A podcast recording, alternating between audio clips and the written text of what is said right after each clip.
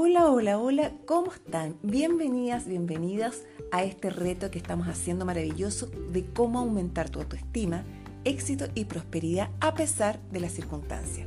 Soy Cristina Herrera, directora de Vida Positiva y Escuela para Padres con Disciplina Positiva. Bueno, este reto es fundamental, es un reto de poder espectacular. Así que ve en busca de tu cuaderno y de tu lápiz porque comenzamos.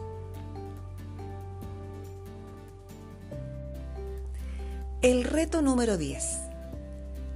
Reto número 10 de poder. Ten metas en la vida. Anótalo muy bien. Ten metas en la vida. ¿Y cómo lo vamos a lograr? Motivándonos. Por lo tanto, motívate. Fíjate que lo opuesto a tener metas es la famosa procrastinación, que es evitar tomar decisiones y tomar acción. Y esto lo único que provoca es que estemos más estresados, nos provoca más estrés y ansiedad. Sabes que tienes que hacer lo que tienes que hacer, pero no lo haces. Mientras lo tienes en mente y ocupa mucho sitio, lo que antes era un deseo, hoy se ha vuelto una carga. Al hacerlo, esto hace, es como un círculo vicioso, porque posponemos y posponemos, y mientras posponemos, más y más lo vamos a hacer. Para evitar posponer lo que en un principio querías hacer, la idea es que diseñes tus propias metas y en positivo, y que desarrolles un estilo de afrontamiento activo. Entonces vas a convertir los temas pendientes en metas. ¿Y cómo? Escribe tu lista de tareas, poniéndolas como metas. Hazlas y táchalas una vez realizadas. Un estudio longitudinal de Grant y Terman confirman que las personas más concienzudas y trabajadoras son más felices y viven más años y de mejor manera. En cambio, la esperanza de vida es menor en las personas más perezosas, desorganizadas, poco responsables y dejadas. Obvio, porque se sienten mal. Todo está mal, se auto desvalorizan además. La idea es que tengas un foco de atención y cumplas con tus tareas. Parece ser que serás mucho más feliz. Haz la prueba. Haz ahora una lista de tareas pendientes o tus metas y subraya las más urgentes en un color y las más importantes en otro. Ponlas en orden de preferencia para ti y empieza a realizarlas una a una.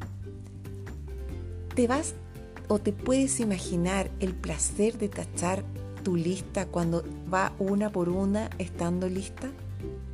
Aparte de ocuparte de los temas pendientes, ¿qué otras metas tienes o te gustaría tener? Vivir con metas hace que avances en la vida y creas en ti.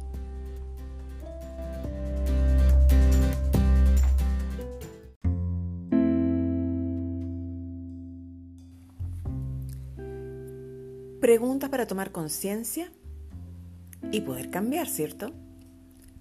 1.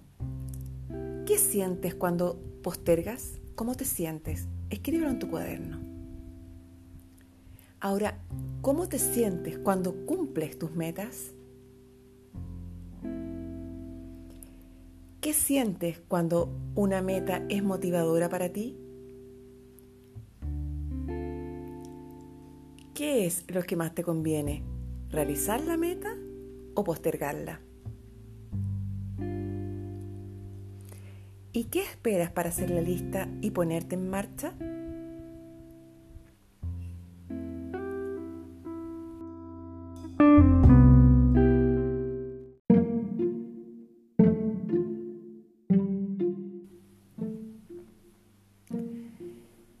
Como frase puedo decirte que las metas son sueños con fecha de entrega. Las metas son sueños con fecha de entrega. Y no hay meta inalcanzable, solo gente que se cansa a mitad del camino. No hay meta inalcanzable, solo gente que se cansa a mitad del camino.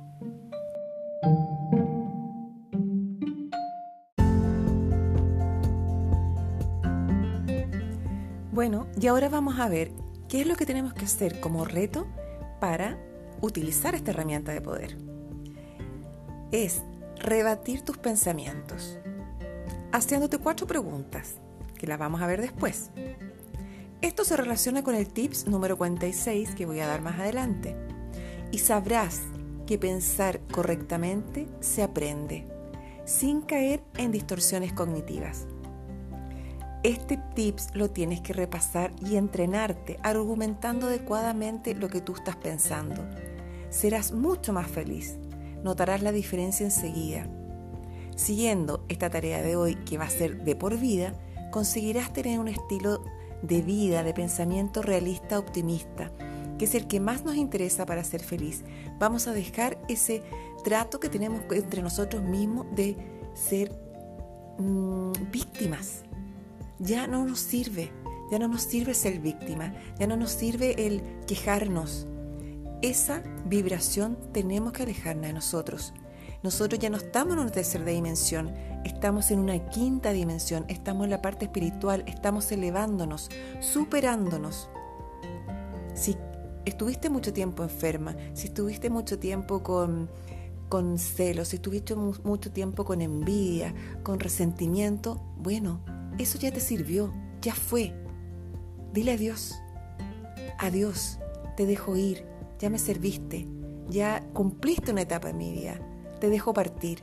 A partir de hoy comienzo a ver las cosas desde otro punto de vista, de otra manera y dejo en mi vida solo lo que me sirve, lo que me aporta, no lo que me resta.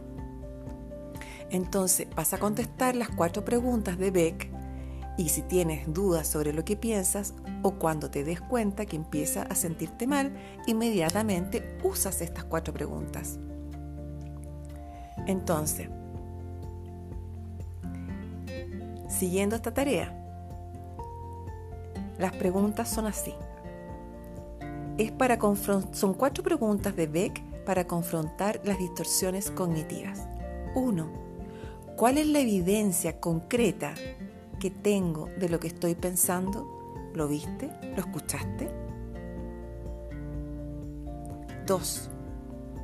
¿Existen puntos de vista alternativos a lo que estoy pensando ahora? ¿Cómo lo podría tomar otra persona? Porque a lo mejor es algo muy personal mío.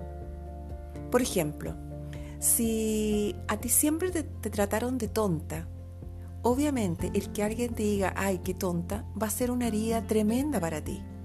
No así otra persona que siempre la trataron de inteligente, que, que todo lo que decía era valorado, ¿te fijas? Si le dicen tonta, para ella no va a ser tema. O para él no va a ser tema. Porque va a decir, él cree que soy tonta, pero de tonta no tengo nada. ¿Te fijas? Entonces tiene mucho que ver con tu tu infancia, con tu adolescencia, con tu sentir, con, con tus eh, eh, emociones, con tus recuerdos.